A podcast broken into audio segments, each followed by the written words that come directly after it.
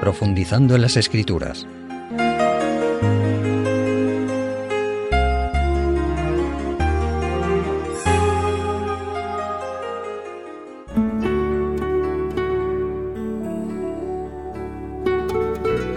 Amigos radioyentes, las biografías bíblicas constituyen una valiosa fuente de enseñanzas para nuestra vida. Lo positivo y ejemplar de los personajes de la Biblia es para ser imitado con la ayuda de Dios y lo negativo para evitarlo y no caer en los errores del pasado. En ocasiones se vierten a través de algunos medios de difusión, orales o escritos, ataques a la Biblia con referencias a que hallamos en ella demasiados relatos de guerras, crímenes, violencia y todo tipo de pecados cometidos por los personajes de la Biblia. Este libro excepcional, la Biblia, amigos radioyentes, narra los hechos históricos relacionados con el antiguo Israel, el entonces pueblo de Dios, y también de las naciones que con ellos se relacionaron para nuestra enseñanza, así como las biografías de los distintos personajes que fueron relevantes en la historia del antiguo pueblo de Dios. La Biblia presenta, como decíamos, lo positivo y lo negativo, presenta la verdad para que aprendamos lecciones del pasado y las apliquemos a nuestra vida como cristianos. Cuando Jesús narró la historia del buen samaritano, en respuesta a la pregunta que se le había hecho, ¿de quién es mi prójimo? terminó diciendo, ve y haz tú lo mismo. O sea, imita al que lo arriesgó todo para atender a su prójimo desconocido al que había sido asaltado, robado y herido por los ladrones en el camino que descendía de Jerusalén a Gaza. Pero cuando en la Biblia se nos presenta una acción negativa, un pecado de un personaje del pasado o del pueblo de Israel, jamás se nos dirá, ve y haz tú lo mismo. He hablado con personas que justifican que el ser humano se emborrache y me han recordado el hecho mencionado en la Biblia que menciona que el patriarca Noé poco tiempo después de salir del arca plantó una viña, tomó del fruto de ella, bebió vino y se emborrachó. Hecho que fue una debilidad de un hombre de fe noble y bueno, de un verdadero creyente, que quizá involuntariamente bebió y se emborrachó, quedando desnudo y ofreciendo en aquel tiempo un penoso espectáculo a sus hijos. Pero como decíamos antes, el relato bíblico no nos dice a continuación, ve y haz tú lo mismo, ¿Por qué hacemos esta reflexión? Porque a los creyentes en la Biblia como palabra de Dios que lo es, nos entristece que en ocasiones se usen hechos narrados en las Sagradas Escrituras para desaconsejar su lectura, presentándola como un libro lleno de violencia, de crímenes y de toda clase de maldad, lo cual, como hemos visto, es totalmente incierto. Leamos un texto importante que nos ayudará en esta reflexión. Lo hallamos en la carta del apóstol Pablo a los romanos, en el capítulo 15 y el versículo 4, y nos dice así, porque las cosas que se escribieron en el pasado, para nuestra enseñanza se escribieron, a fin de que por medio de la paciencia y de la consolación de las escrituras tengamos esperanza. Amigos radioyentes, en nuestra sociedad sí que prolifera literatura, formaciones, cine, programas de televisión, etcétera, plagados de violencia, pocas veces con el objetivo de mostrarnos sus malas consecuencias y para que las evitemos, sino para que el oyente o espectador se recree en ellas. Cuando la Biblia nos presenta los errores del pasado, es para mostrarnos las consecuencias de que la raza humana se haya apartado de los principios rectos, por ejemplo, de la ley de Dios, de los diez mandamientos, en suma de habernos apartado de la relación ideal con el Creador que tuvo el hombre recién creado. La Biblia nos muestra las consecuencias del pecado con aquellas conocidas palabras, todo lo que el hombre siembre, esto también segará. El apóstol Pablo dijo en su tiempo, sed imitadores de mí, como yo lo soy de Cristo. O sea, imitad al único modelo perfecto, a Jesús, al que él, Pablo, trataba de imitar en su vida de servicio abnegado, de amor, de rectitud, de obediencia a los principios morales de la ley de Dios.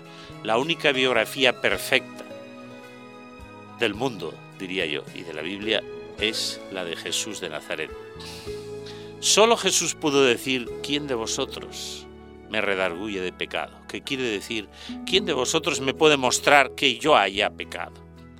El resto de biografías, incluso las de los mejores personajes bíblicos, tienen, como todos sabéis, amigos oyentes que conocéis la Biblia, tienen su claroscuro. Lo positivo y lo negativo, como ya vimos cuando analizamos, por ejemplo, la vida de Abraham, de Moisés, de Pedro, y de otros personajes bíblicos. En nuestra reflexión de hoy vamos a hablar de dos personajes, Absalón y David, hijo y padre. David, como sabéis, era rey de Israel. Hablemos, para comenzar, de Absalón. Su nombre significa mi padre es paz, hijo, como ya hemos dicho, del rey David, y de Maacá, que era a su vez hija de Talmai, rey de Jesús. Absalón desarrolló en su vida muchas características tristemente negativas y pocas positivas, yo diría casi ninguna. En su juventud se vengó de su hermanastro Amnón, que había usado a su vez de su hermanastra Tamar, y luego abandonó a esta. El acto de Amnón fue perverso y execrable pero ello no autorizaba a Absalón a preparar premeditadamente la muerte de Amnón, que ejecutaron otros por orden suya. Este triste hecho causó mucho dolor a David, el padre de ambos, e hizo que Absalón huyera a casa de su abuelo materno y estuviera varios años sin querer ver a su padre, el rey David, quien sufrió seriamente por esta separación de su hijo Absalón. Y la historia la encontramos en Segunda de Samuel, capítulo 14, donde nos habla de las andanzas, diría yo, de Absalón. Segunda de Samuel, capítulo 14, leemos a partir del versículo 25. ¿Cómo era Absalón? Dice así, y no había en todo Israel ninguno tan alabado por su hermosura como Absalón desde la planta de su pie hasta su coronilla no había en él defecto.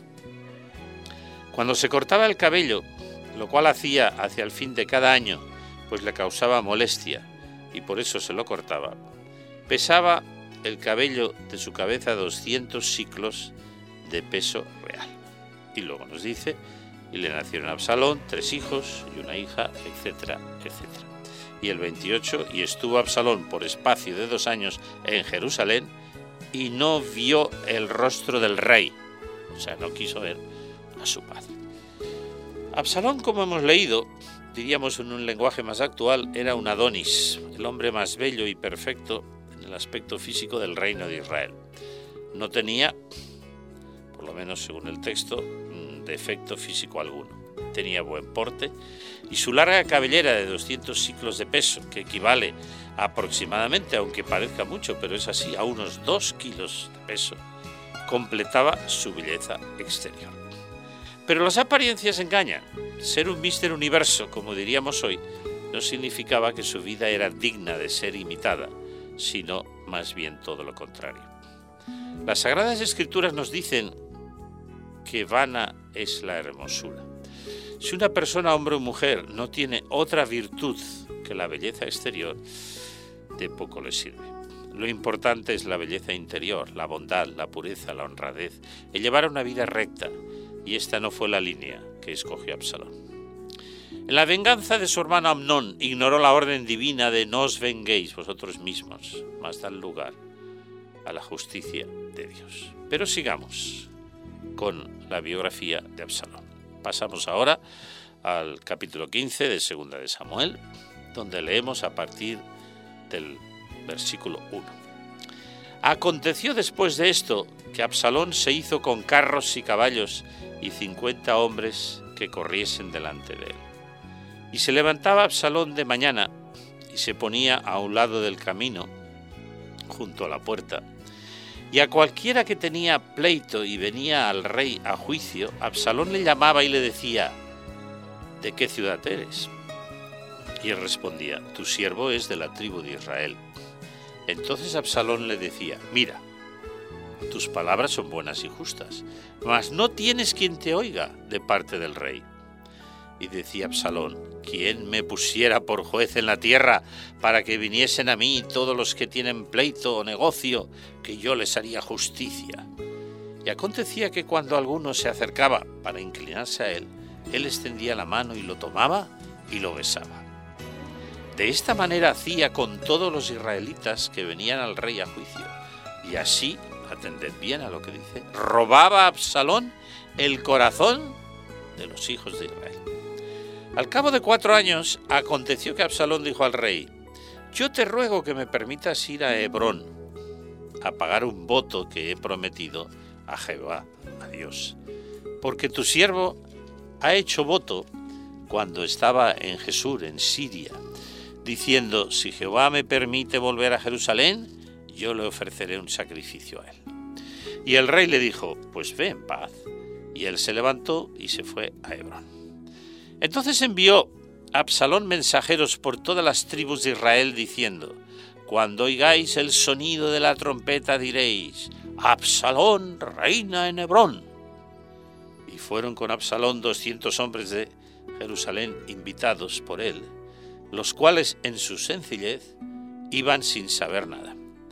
Y Absalón mandó llamar a Itofel Galonita, consejero de David, de su ciudad de Gilo, y lo tuvo consigo mientras ofrecía los sacrificios. Y la conspiración se hizo poderosa. Y aumentaba el pueblo que seguía Absalón. Y un mensajero vino a David diciendo, el corazón de todo Israel se va tras Absalón. Entonces David dijo a todos sus siervos que estaban con él en Jerusalén, levantaos y huyamos, porque no podremos escapar delante de Absalón. Daos prisa a partir, no sea que apresurándose él nos alcance, eche el mal sobre nosotros y hiera la ciudad a filo de espada. Absalón, amigo de oyentes, como acabamos de leer, se convirtió en un traidor. Absalón ambicionó el reino de su padre, el rey David, e intentó quitárselo, arrebatar el reino por la fuerza y, como hemos leído, a través del engaño, ganándose el corazón de la gente, haciendo proclamar que él reinaba en Hebrón cuando le había pedido a su padre permiso para ir allí a cumplir un voto. Como hemos visto, Absalón conspiró contra su padre el rey y abusó, usó su astucia y la mentira para conseguirlo. Logró ganarse al pueblo como hemos leído en el verso 6, robaba Absalón el corazón de los hijos de Israel. En el 10, como también leímos y hemos señalado, envió mensajeros por todas las tribus para que cuando sonara la trompeta declararan que él reinaba en Hebrón. Envió gente a preparar toda esta sedición y muchos de ellos no sabían exactamente a qué iba. David, afortunadamente, fue advertido de la alta traición de su hijo Absalón y decidió huir con sus fieles seguidores y colaboradores mientras, como nos dicen otros textos, iba llorando ante la triste situación que su hijo había planteado al reino y a su padre, el rey. ¿Cómo definiríamos a este personaje? Un Adonis, como decíamos antes, pero un traidor. ¿Hay algo peor que ser un traidor? Sobre todo hacia su padre, el rey. Absalón tuvo malos consejeros, a quienes hizo caso nos dicen otros relatos, que obviamos para ganar tiempo, para pecar claramente contra la ley de Dios, cometiendo adulterio y fornicación en una ofensa abierta a la casa real de su padre David. Lógicamente, aquella rebelión tenía pocas posibilidades de éxito, ya que el grueso del ejército y fieles servidores estaban a favor del rey David, a quien conocían, a quien amaban, sabían que era buen creyente, un rey fiel y justo, y nunca le hubieran abandonado. Pero sigamos leyendo.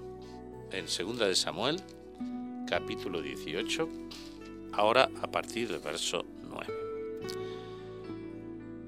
Empezó la batalla y la batalla tomó mal cariz para Absalón y para los suyos, como era lógico.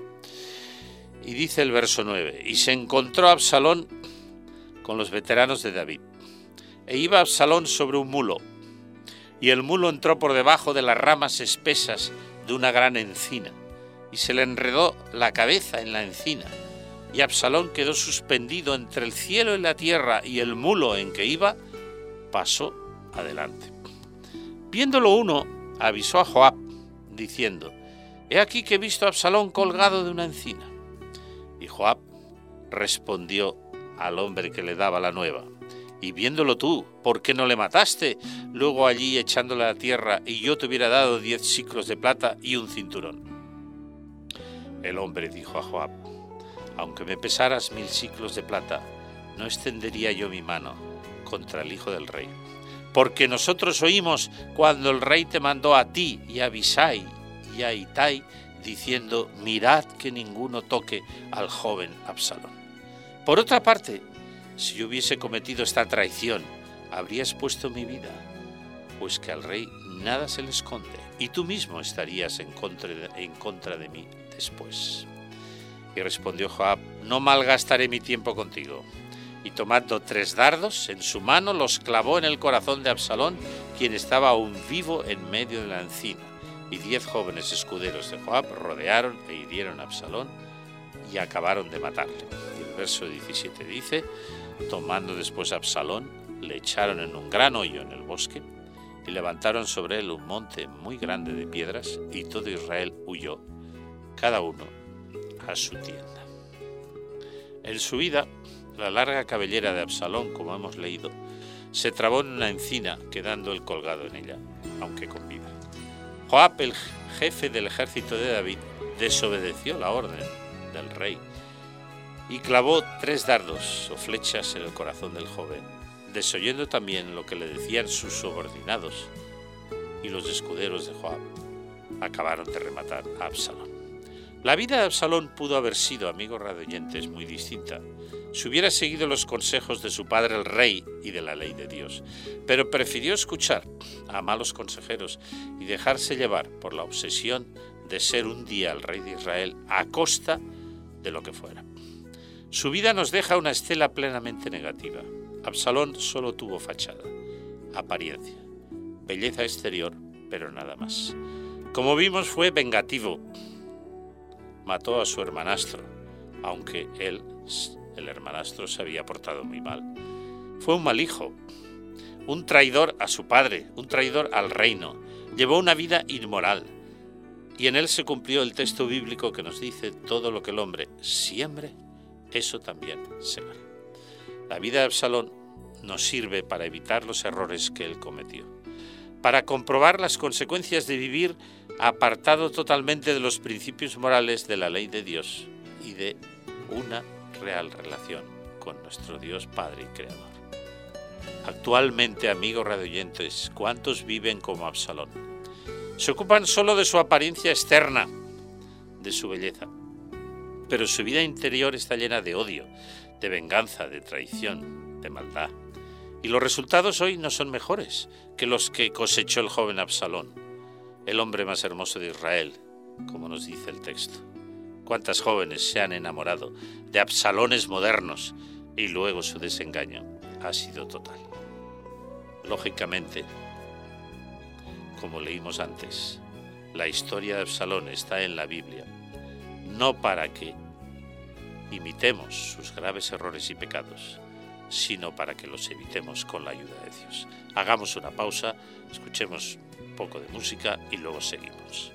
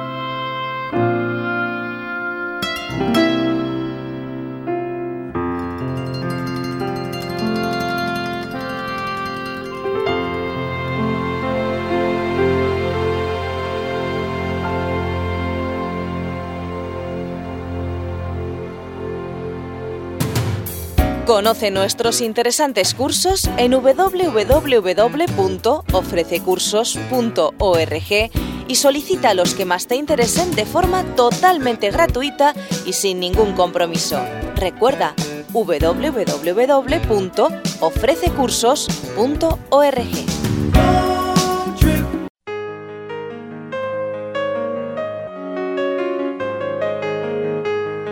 Profundizando en las escrituras.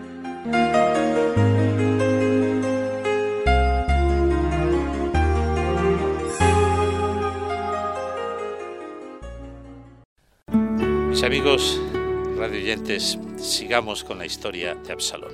Y ahora leeremos en Segunda de Samuel, como lo hemos hecho hasta aquí, en el capítulo 18, a partir del versículo 19. Dice así: Entonces Ahimaas, hijo de Sadoc, dijo: Correré ahora y daré al rey las nuevas de que Jehová, Dios, ha defendido la causa de la mano de sus enemigos respondió Joab, perdón. Hoy no llevarás las nuevas, las llevarás otro día. No darás hoy la nueva porque el hijo del rey ha muerto. Y Joab dijo a un etíope, ve tú y di al rey lo que has visto. Y el etíope hizo reverencia ante Joab y corrió. Entonces Ahimaas, hijo de Sadoc, volvió a decir a Joab, sea como sea, yo correré tras el etíope. Y Joab dijo, Hijo mío, ¿para qué has de correr tú si no recibirás premio por las nuevas? Mas él respondió, sea como sea, yo correré. Entonces le dijo, corre. Corrió pues Ahimaas por el camino de la llanura y pasó delante del etíope. Era pues un buen corredor. Y David estaba sentado entre las dos puertas. Y el atalaya había ido al terrado, a la terraza, sobre la puerta en el muro, y alzando sus ojos miró, y vio a uno que corría solo. El atalaya dio luego voces y lo hizo saber al rey.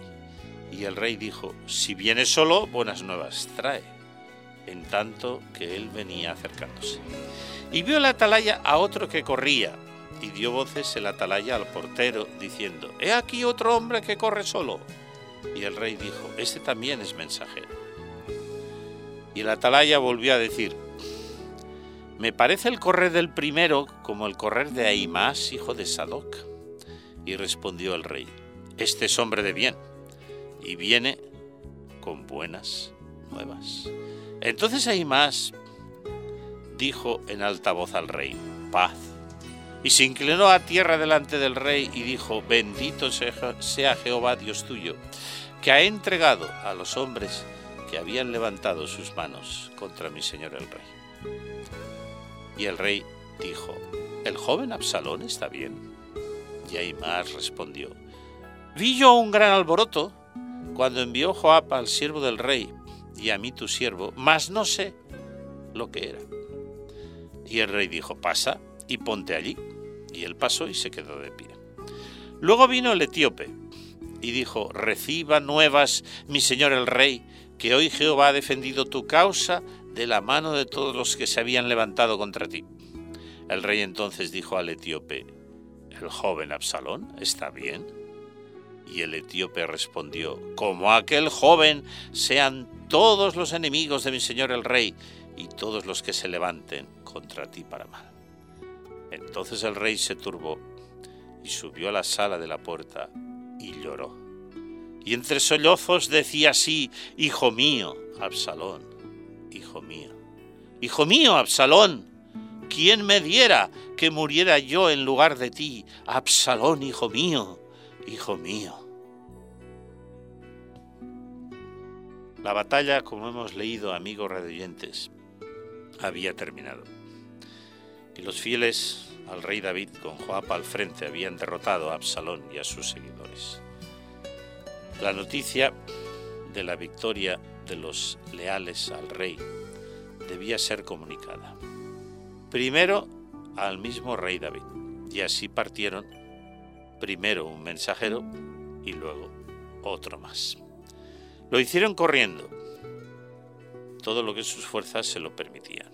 El primer mensajero que llegó se llamaba Aimás, quien al parecer entendió que su misión era más una carrera a ver quién llegaba el primero a dar la noticia y se olvidó del contenido de la noticia en sí misma, que era realmente lo importante y trascendente en aquella ocasión. Como hemos leído, cuando Imás llegó, el rey le preguntó, ¿el joven Absalón? ¿Está bien? Esta era la gran preocupación del rey. Y la respuesta de Imás fue desconcertante. Vi un gran alboroto, mas no sé lo que era. Al rey lo que le interesaba es la vida de su hijo, como ya vimos antes. Y aquella respuesta no le aclaró nada. Por lo tanto, su preocupación persistía. Detrás venía el segundo mensajero, que la Biblia nos lo presenta como el etíope, a quien se le hizo la misma pregunta. Y en este caso su respuesta fue categórica. Como aquel joven sean los enemigos de mi Señor el Rey, ya que hoy Dios ha defendido tu causa ante los que se habían levantado contra ti. Amigos radioyentes, otro rey que no hubiera sido David hubiera agasajado a este mensajero por la buena noticia de que la rebelión había sido sofocada y Absalón el traidor había sido silenciado. Pero como hemos leído, David, un padre amante, lloró amargamente y exclamó, Hijo mío, Absalón, hijo mío, ¿quién me diera que muriera yo en lugar de ti? Absalón, hijo mío. ¿Verdad amigos que hay un gran contraste? Un contraste enorme, abismal, entre Absalón y su padre el rey. Absalón traiciona a su padre y trama arrebatarle el reino. David perdona a su hijo traidor y lo que le interesa no es tanto recuperar el reino como que su hijo viva y poder abrazarlo de nuevo. Qué ejemplo maravilloso el de David como padre. Tenemos aquí una actitud digna de ser imitada, ¿verdad?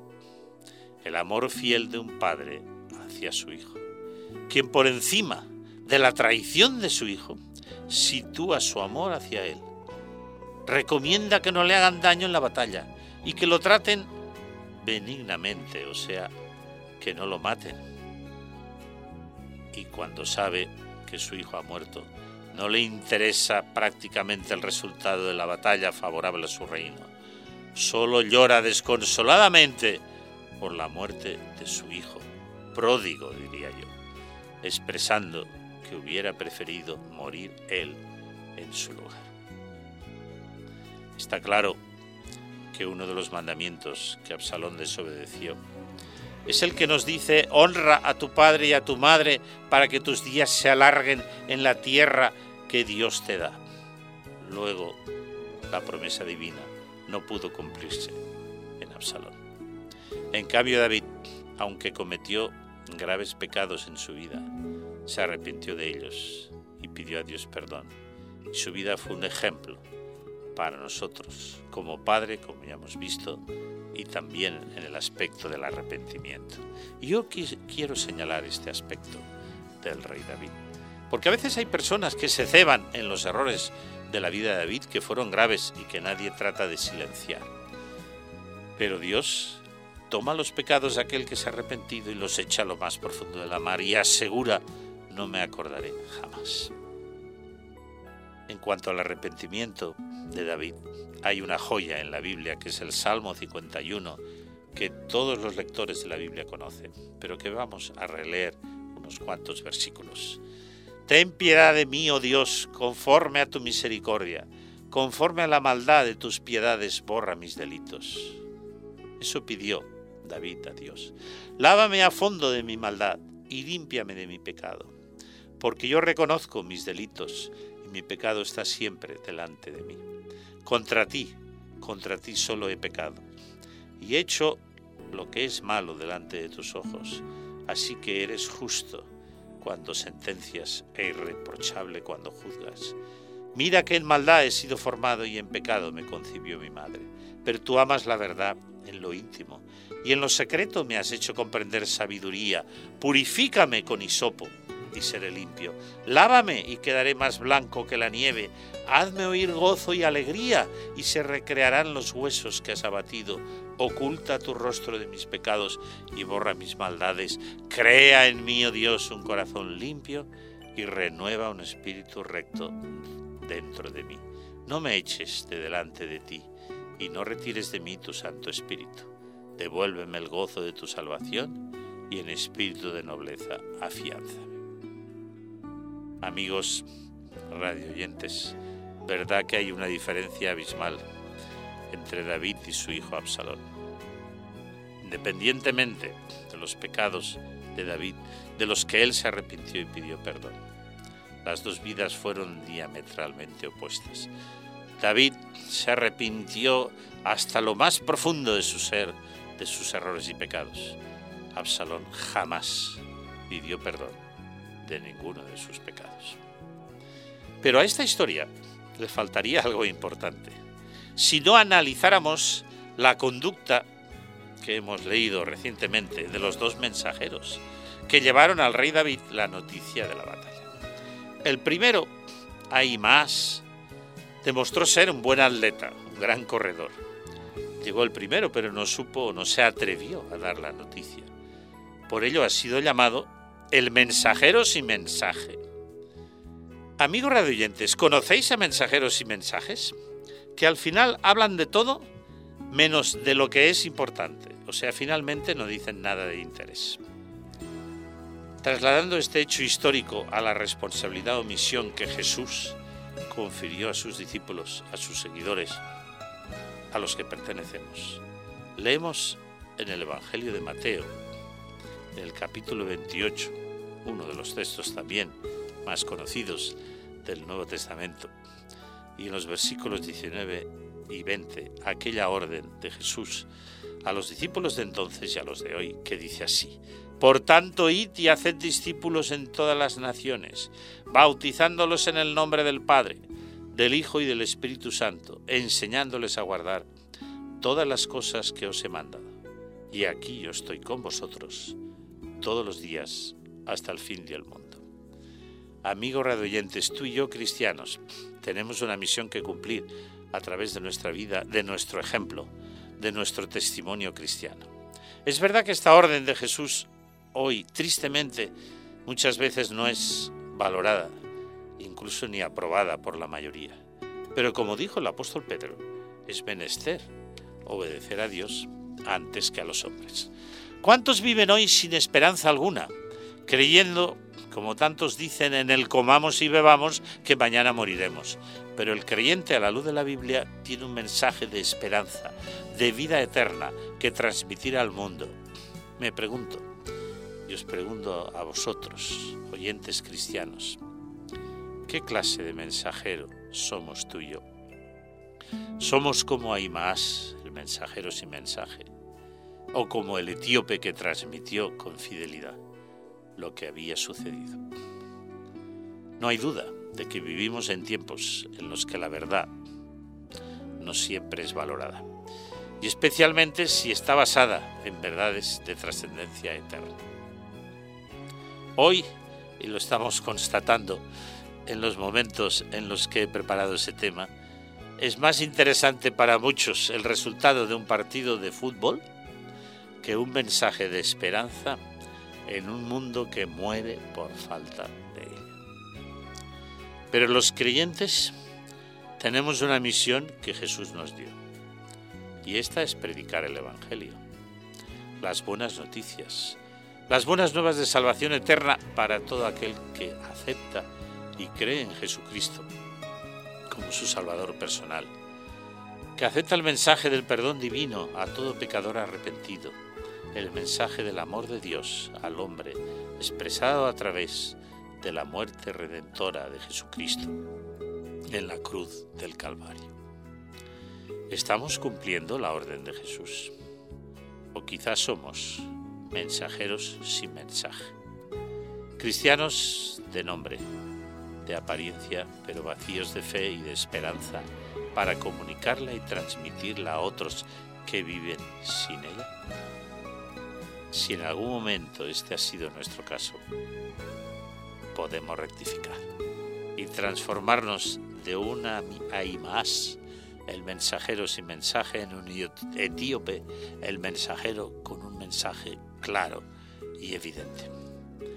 Amigos radioyentes, este es un tema para la reflexión. Mi vida, nuestra vida, ¿qué mensaje está dando a los que nos rodean? Como hemos dicho antes, soy como hay más, que corro mucho y llego el primero, o sea, triunfo en la vida, en el deporte, gano dinero, tengo empresas, propiedades, viajo por todo el mundo, pero cuando, como dijo Jesús en la parábola del rico insensato, esta noche vienen a pedir tu alma, tu vida y lo que has almacenado para quién será, tengo alguna respuesta válida. Jesús dijo, haceos tesoros en el cielo, o sea, vivid positivamente pensando en los demás, siendo generosos, ocupándoos de las cosas de trascendencia eterna. Y añadió, luchad no por la comida que perece, sino por la que a vida eterna permanece. ¿Qué palabras más profundas? Las de Jesús. Si ahora, amigos oyentes, terminada ya esta reflexión, os preguntara a quién os gustaría pareceros o imitar al rey David o Absalón, al etíope que dio el mensaje de lo que había sucedido hay más, el mensajero sin mensaje, no hay duda que vuestra respuesta y la mía sería la correcta.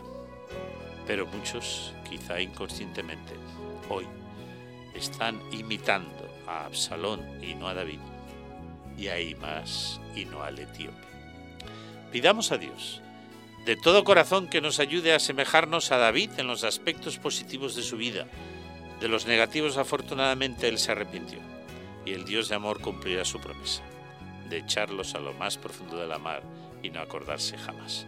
Por eso hay un texto que dice que David fue un hombre según el corazón de Dios. Que el Señor nos ayude a todos finalmente a ser, como dijimos, que aconsejó el apóstol Pablo, sed imitadores de mí, como yo lo soy de Cristo, nuestro modelo supremo. Que Dios nos ayude en este noble objetivo. Amigos oyentes, hasta el próximo encuentro.